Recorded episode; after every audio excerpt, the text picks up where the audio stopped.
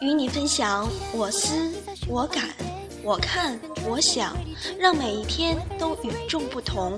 各位听众朋友们，大家好，好女孩就是我，我是主播陈小琪。今天小琪想跟你分享的是当下流行的词，也是被众多朋友推崇的一种生活态度，就是说走就走。主播是一位从咱家走出来的九零后大学生，从小到大呢，也都是那种不用父母家人怎么操心的乖乖女，但是有一颗所谓积极向上、不安分的心。当然，这种心态被家人定义为野。说我是个野丫头，不知道从什么时候起，我已经不满足安逸的生活，会感觉青春苦短，再不疯狂我们就老了。小琪刚刚就度过了一个说走就走的周末，当然任性是要付出代价的，我的代价就是放弃了计算机二级的考试，虽然真的也没有认真复习。但是翘考试还真是从小到大的第一次，在此主播想说，敢于放弃和取舍，虽然是我们每个人要学习的功课，但千万不要以此为借口不思进取。小琪的行为，请勿模仿，主播也在此保证绝不再犯。我就这样跟随自己的心和当下的感受，做了一次又一次的决定。小琪的目的地是北京，说走就走的收获是参加家人的聚会。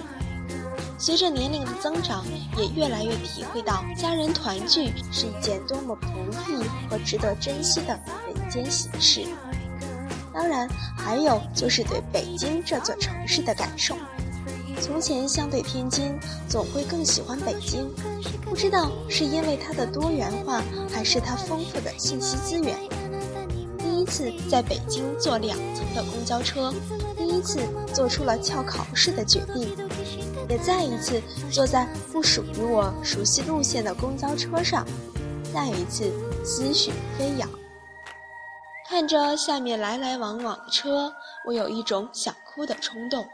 不知道是这座看着复杂而有趣的城市感动了我，还是我为自己的渺小和无知而感叹。公交车下面的座位很少，找到座位坐下。随着乘客越来越多，视野也越来越狭隘，逐渐拥挤的空间让我选择到第二层去。上楼梯危险也麻烦，但是那是我当下做出的选择。小心翼翼地上了二楼，发现上面豁然开朗，客车般排列的座位，没有拥挤的人群。可以俯瞰来来往往的轿车和行人，这是一件微乎其微的小事儿，但是在那一刻，我已经不是那个曾经懒于改变、怕独自出行的丫头了。这让我想到，对于改变，人们总是选择逃避和畏缩，但俞敏洪说得好：“我们要有勇气跨出第一步，首先要克服内心的恐惧。”因为在这个世界上，你前进的脚步声只有自己能够听见。我们要勇敢地面对恐惧，并且勇敢地应对别人的眼光。生活就是一件件小事儿堆砌成的，我们的变化也是从点滴小事儿开始的。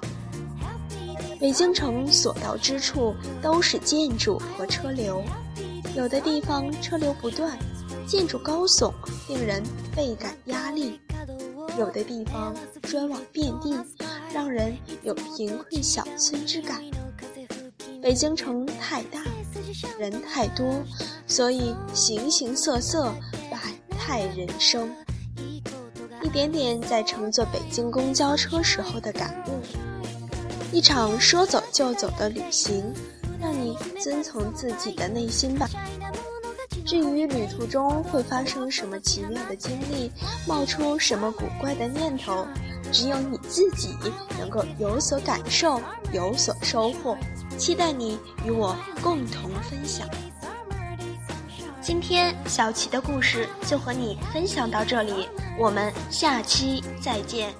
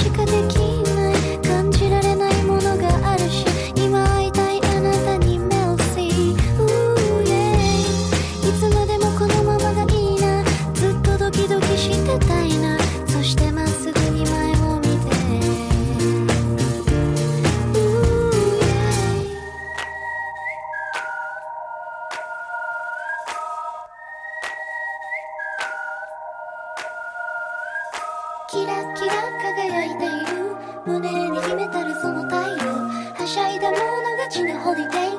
踊ってもっと解き放って。キラキラ日差しを浴びて。